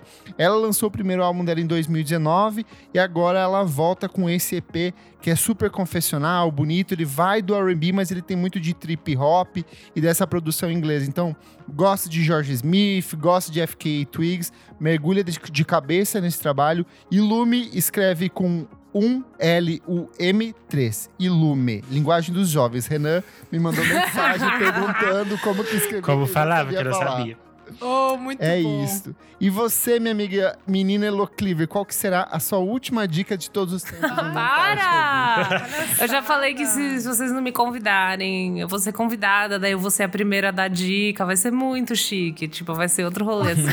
eu não vou mais ser esquecida, sabe? Pelo amor de Deus.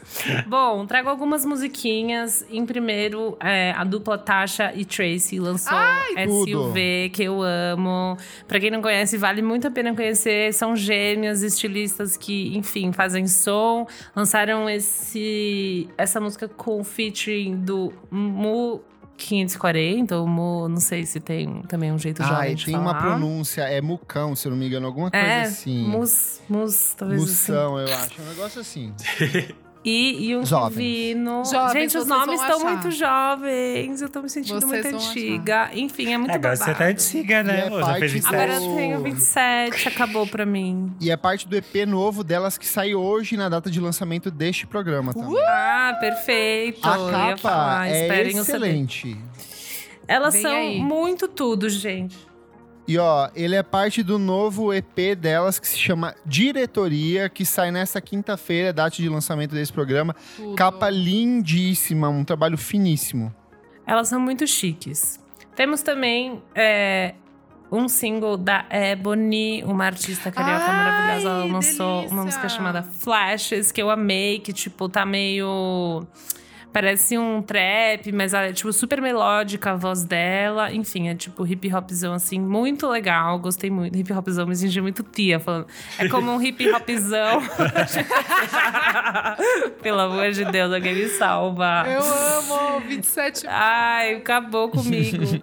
Temos também música nova do Nelson Derruca. Em breve ele lança disco pela Balaclava Records. Eu tô gostando Muito muito, desse trabalho. Tipo, uma pegada meio eletrônica. Eu tô achando muito legal. Vale Sim. ouvir.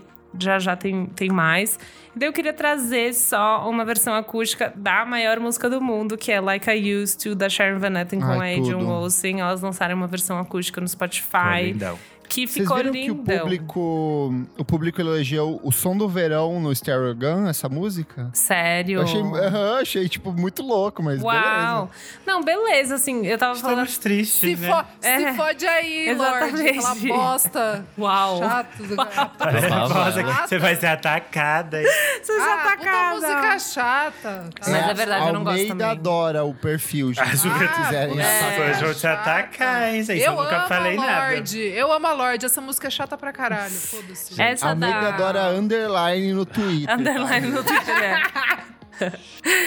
Meu, mas é muito icônica essa música dessa dupla. Toda vez que eu ouço, eu fico tipo, caralho, deve caralho. Porque realmente elas conseguiram sintetizar um mood ali. Daí o clipe também traz uma questão meio É muito melancólica, americano. nostalgia. Muito americana, Bruce muito, Springsteen. É muito americano. Então é muito lindo. E daí o versão acústica traz uma outra vibe, mas eu gosto muito porque eu acho essa letra belíssima. Então ah, vale ouvir, só coisa boa. E é isso, acabou. Boa, arrasou Boa. muito. Arrasou. Ah. Bora pro próximo bloco. Você Bora. precisa ouvir isso.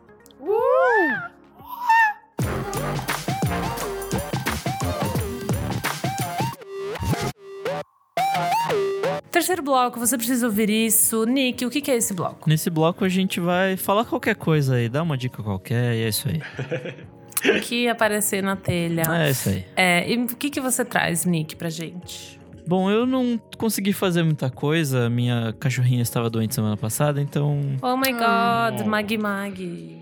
É, então minha dica vai ser a live do Squid na QXP, que saiu essa semana. É, puta, maravilhoso, assim. Squid foi um dos discos, dos discos que eu mais gostei esse ano, da, da, da boa e velha música rock, né? Então, essa live deles, eles, sei lá, me parecem ser muito moleques, assim, tipo.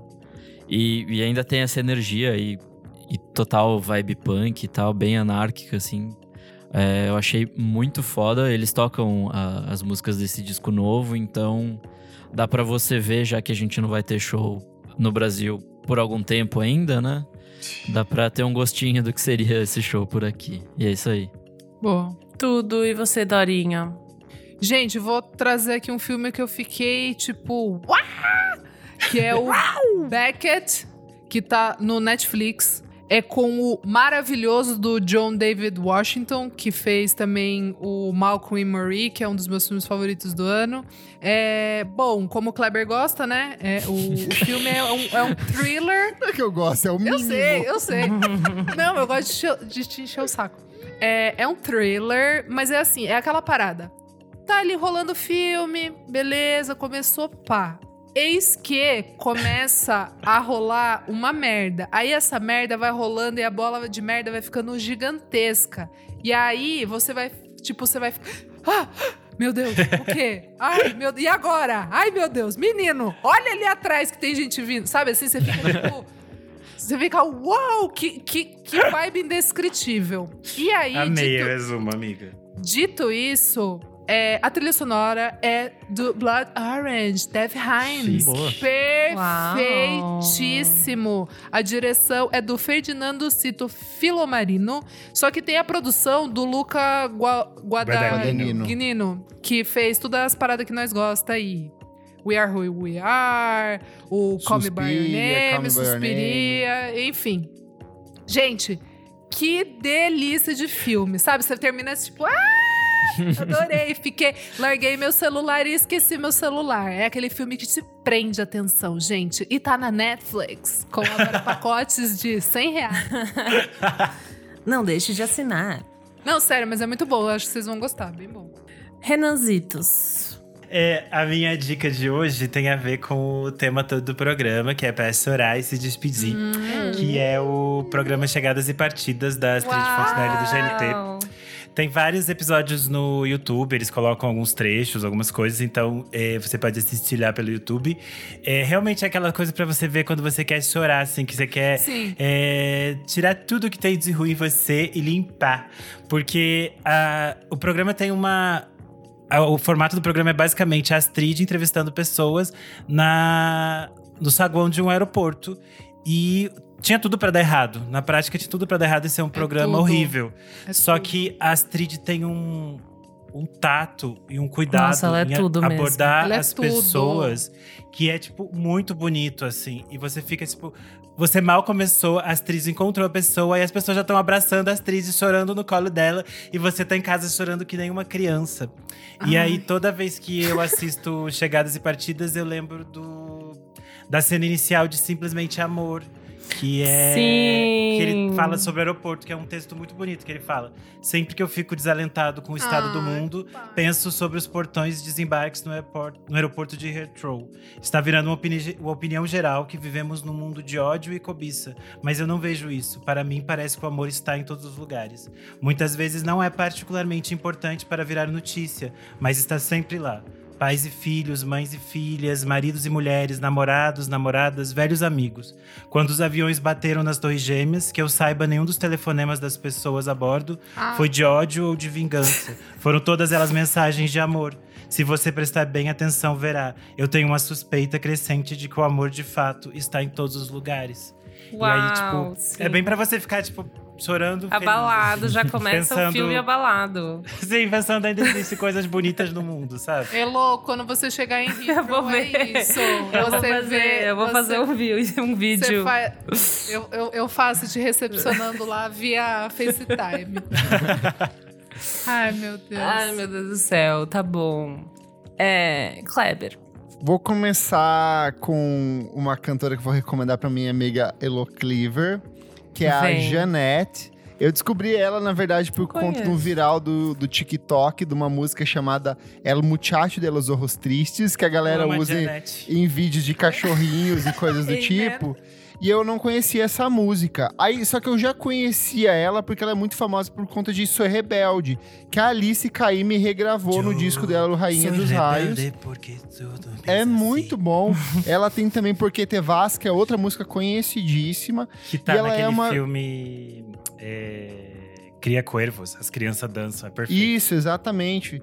E assim, ela é uma cantora e compositora que nasceu no Reino Unido em 1951, mas é, por conta da separação dos pais, ela foi mudando para Nova York, cresceu um pouco na Espanha. Então toda a carreira dela tá em, principalmente em cima de músicas cantadas em espanhol, mas ela canta também em italiano, tem versões para vários clássicos. E ela tem essa coletânea, ela tem muito disco, ela tem participações em de- dezenas de bandas, mas ela tem essa coletânea que se chama Originales 20 Êxitos, tem no Spotify, tem em todas as plataformas de streaming, e tem alguns dos principais sucessos da carreira dela, são muito bonitas, principalmente essa que eu falei, que é, é o Muchacho de los Ojos Tristes, é lindíssima, é uma Caliuches das antigas, assim, então minha amiga Elo Cleaver, que eu sei que gosta, vai se apaixonar. O Pato Fu tem uma, um cover dela. Sim, do Porque Te 90. Vas, né? É, do Porque Te Vas, a Fernanda Takai canta, ela adora a Janete. E aí fui cobrado nas redes sociais, no grupo do Telegram, pra me pronunciar sobre finalmente chegou o filme, o final do Evangelion, que é Ah, da série Rebuild of Evangelion, Evangelion 3.0 plus 1.0 Thrice Upon a Time. O que que acontece? Evangelion é uma série, de um drama psicológico de mecha dos anos 90, de enorme sucesso, que desde dois, que em 2007 teve um, um como é que é o nome? É um reboot. Em 2007 teve um reboot que passou por uma reformulação total. A história mudou muito nessa série de filmes e agora de- teve um que saiu em 2007, um que saiu em 2009 e um que saiu em 2012. E aí agora sai a parte final desse filme que tá com avaliação de 100% no Rotten Tomatoes, 91% do público aprova. É um filme muito bonito. Eu acho que para quem é fã de Evangelion é, deve ter se emocionado muito, porque é, uma, é, é totalmente autoindulgente, cheio de coisas que são completamente bizarras, mas que fazem sentido dentro da narrativa da série. E, o, e é legal porque também fala sobre recomeço, sobre despedida e sobre encerramento. Então tudo meio que culminou assim assistindo. Eu me emocionei muito assistindo. Tem um desfecho muito bonito para a série. Embora quem é fã sabe que a série pode continuar por, por dezenas de interpretações, porque é uma das bases dela. E aí eu vou recomendar para quem nunca assistiu Evangelion começar pela série clássica que tem na Netflix, que são 26 episódios. Então é mega depressivo e é muito por conta do que o, o Hideaki Anno, que é o criador da série, é, tava passando, ele tava por um momento de forte depressão quando ele criou a série. Depois você vai assistir o The End of Evangelion de 1997 e aí você vai seguir pela essa série a Rebuild of Evangelion. Pena que meus companheiros de podcast aqui não são otaquinhos, não viveram. Meu irmão com- ama, então eu tô, eu estou Está um na pouco representativa, ligada. beleza. Eu ia é, dizer- Eu estou um pouco ligada. Apenas que a Hikaru Tada lançou One Let's Kiss One do Kiss. filme. E é uma das minhas músicas preferidas do ano. Todo Boa. sábado eu coloco o clipe aqui e fico. É, eu até recomendei aqui no programa, é justamente a música que encerra o filme. Então, quem é fã de anime, de mangá e afins, mergulha no universo de Evangelion, que é, é meu anime favorito. É muito diferente de todos esses animes, tipo Naruto, Dragon Ball, que são mais seriados e Mais que se duram, porradeiro. sei lá. É, mais de. po- Tem, é, essa é que é a beleza do Evangelho. É totalmente existencialista e, e depressivo, mas tem robô gigante, monstro, porrada e destruição. Então vale muito, muito, muito a pena. Eu jurei que o Renan ia falar. Só quero falar uma coisa. Parabéns. Mas não foi. Parabéns. Parabéns, Shinji. Parabéns. E você, meu amigo Elo? Ai, bom, gente. Pra minha, a minha última A sua dica. última é a dica última, das última. últimas dicas. Na verdade, essa semana foi caótica, então eu queria muito trazer, tipo, nossa, um conceito. Eu fui pro interior, fiquei assim na minha casinha, eu não saí pra nenhuma balada. Mas foi meu aniversário, eu estou fazendo mala, então assim, eu queria trazer, tipo, nossa, um conceito babado, não sei o quê. Mas, é, semana passada eu trouxe uma música da Lucy Dacus, e daí alguém falou pra eu ver o Tiny Desk da Lucy Dacus, e daí eu vi o Tiny Desk, e daí eu entrei no Vortex Tiny- Desk, que eu acho que todo mundo já entrou, mas eu tô achando muito bom, tipo, todo o select que eles estão fazendo. pandemia Tá tá absurdo. foda. Tá Nessa meio pandemia, absurdo, tá meio é, absurdo. Tá, tá meio absurdo. E daí eu fiquei, tipo, torando o Tiny Desk no interior, assim, eu, entrei na vibe porque a gente falou, é, porque você vai muito longe. Então eu entrei, eu fiquei passado, porque teve o da, da Lucy Dacus que tá maravilhoso, tipo, porque agora tem a ousadia do, do cenário, né, que a pessoa pode Sim. escolher. Então tá muito legal. Teve Hiatus Coyote, que tá muito legal. Muito bom. E sabe o que eu acho que é legal? É, as gravadoras entenderam a importância disso, então tá rolando Sim. investimento de produção. Porque antes era no estúdio do Tiny Desk, lá da É. NPR, sabe? Então, putz, eu acho que virou uma. é, se existe uma coisa boa, e não existe nada de bom na pandemia, mas se existe uma, boa, uma coisa boa nesse conceito de se reinventar criativamente, o Tiny Desk é um dos formatos mais interessantes.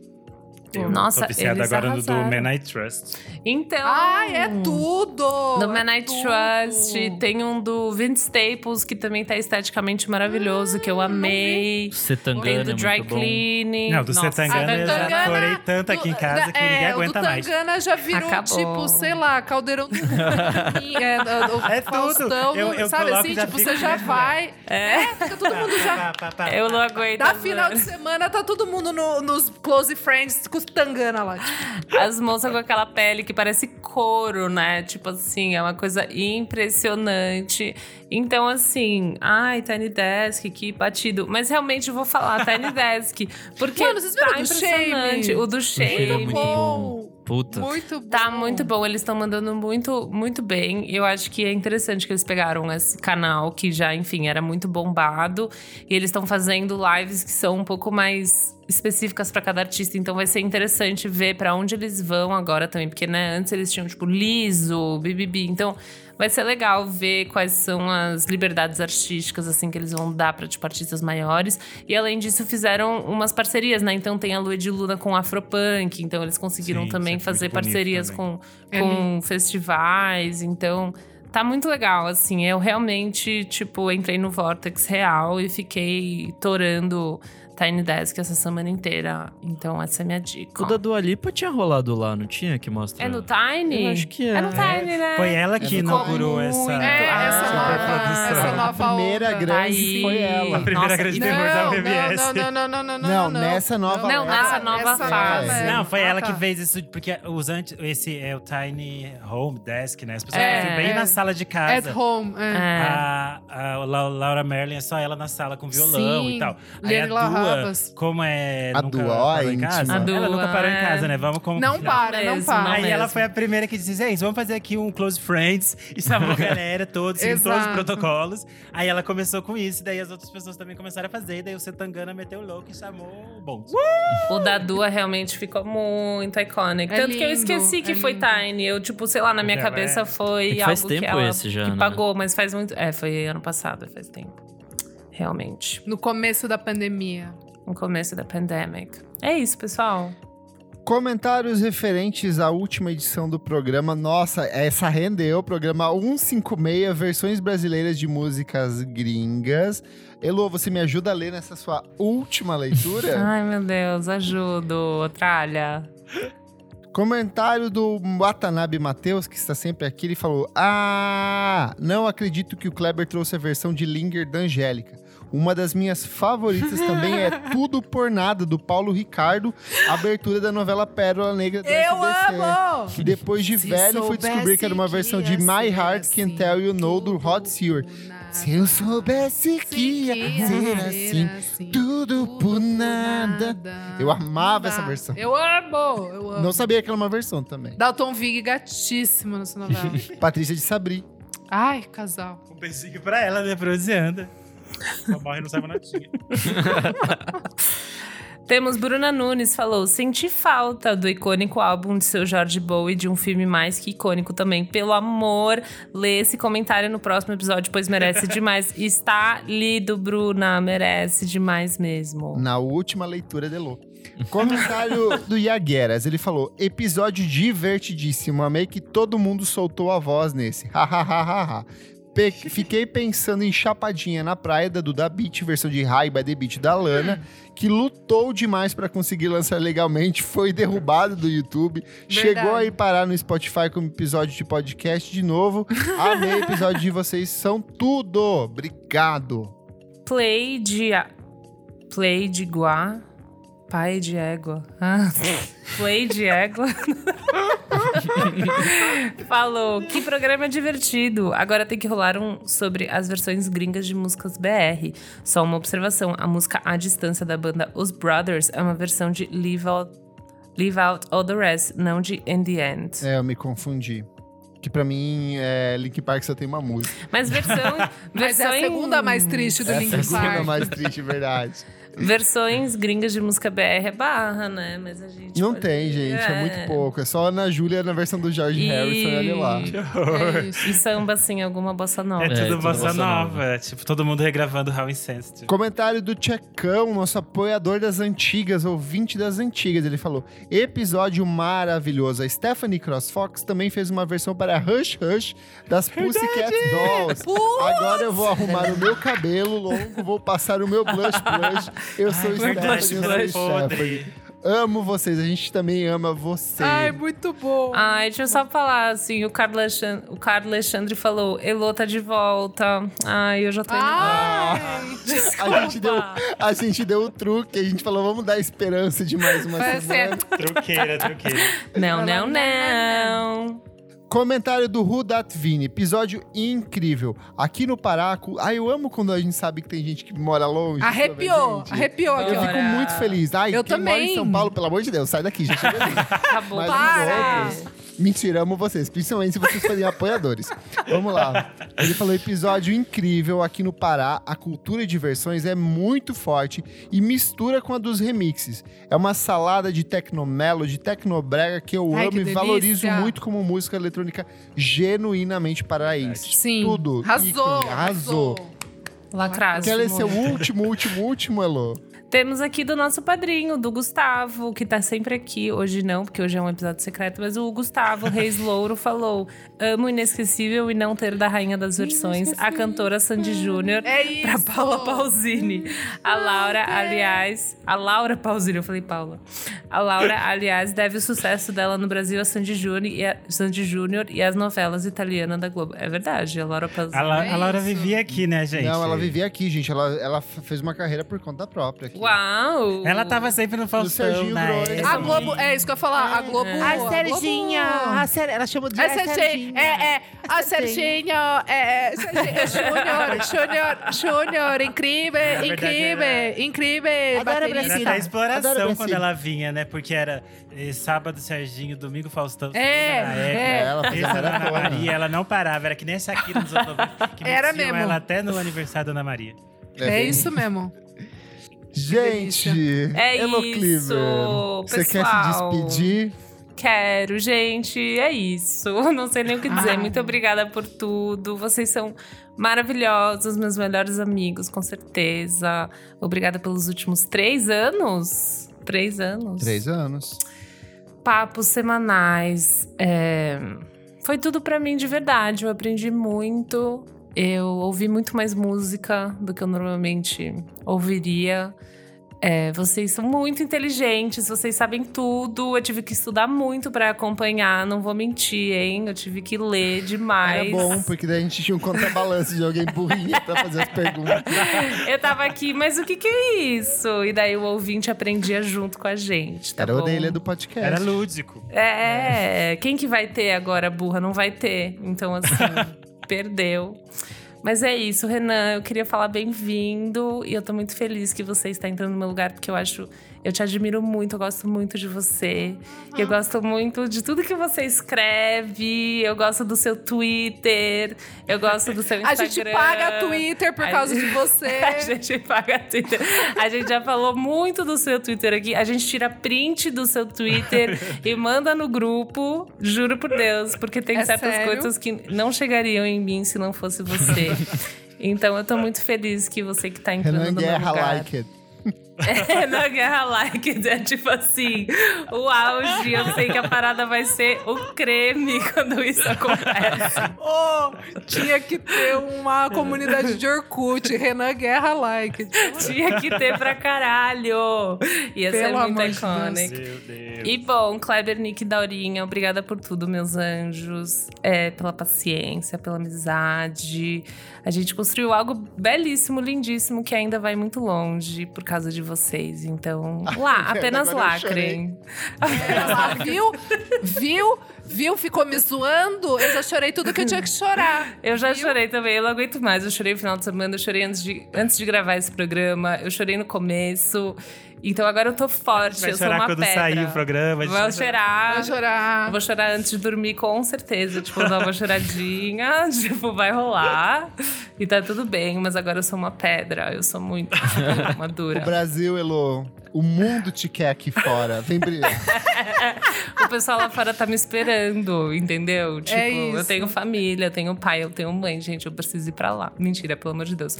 Mas assim, é isso, gente. Muito obrigada. Eu tô muito, muito feliz por tudo que a gente já fez. E nova fase. Tá sendo meio babado pra mim, tipo, aceitar, mas vai ser maravilhoso. E eu estou aqui sempre que vocês quiserem me convidar, eu estou aqui, com certeza, tá bom? E ouvintes. Só- É isso.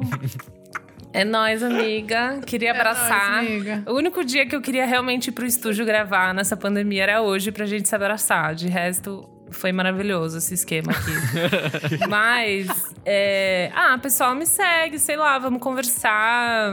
Se você gosta de mim, das minhas asneiras, a gente pode se falar pelas redes, eu posso dar mais dicas no meu Instagram.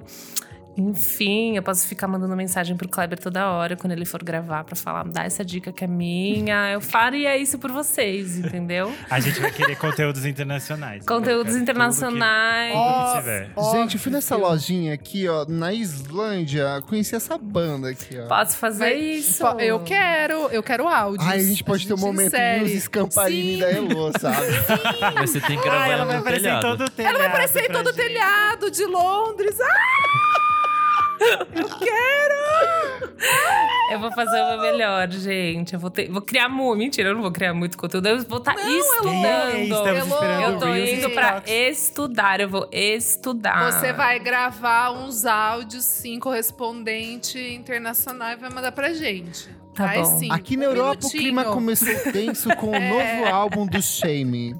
É isso, é isso. Vi os meninos do Shame no bar, que eu, no pub que eu fui ontem. Aí Ai, isso já é conteúdo pra gente. Será que eu Claro vou conhecer gente famosa? Eu espero. Vai, uns dentinhos Ah, não. É, uns dentinhos Lógico, meus meninos. Lógico. Ai, que delícia.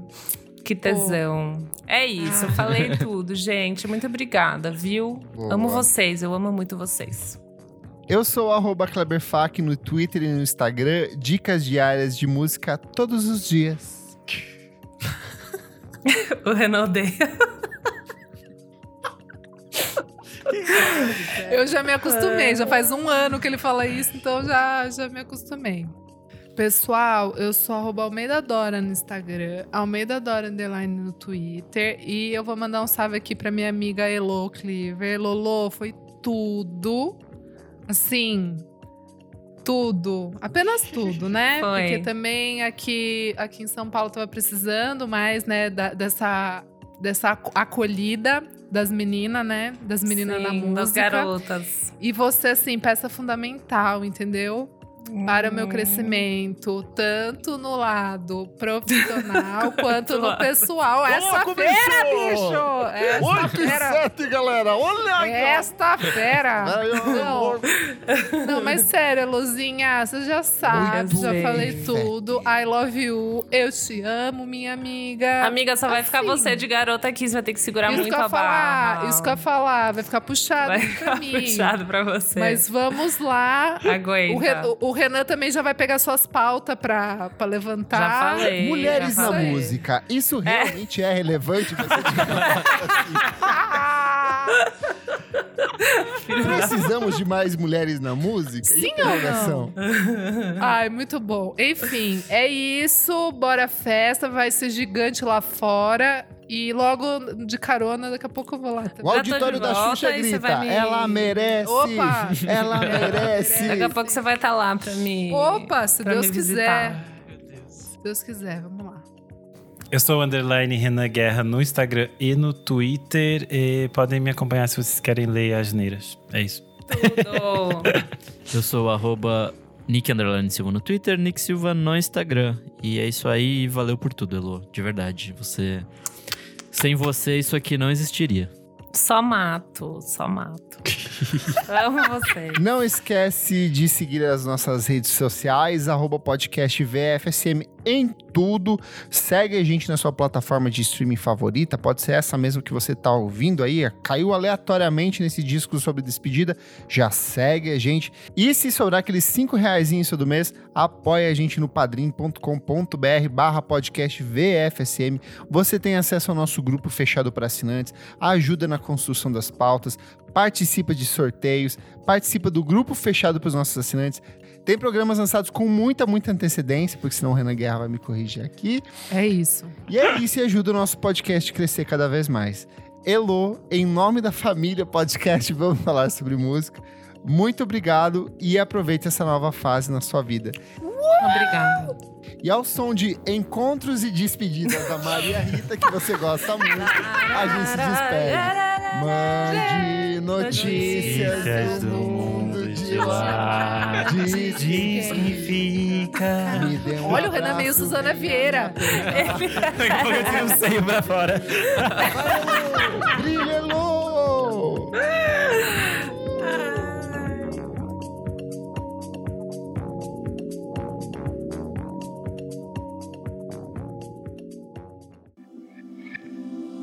Esse podcast foi editado por Nick Silva.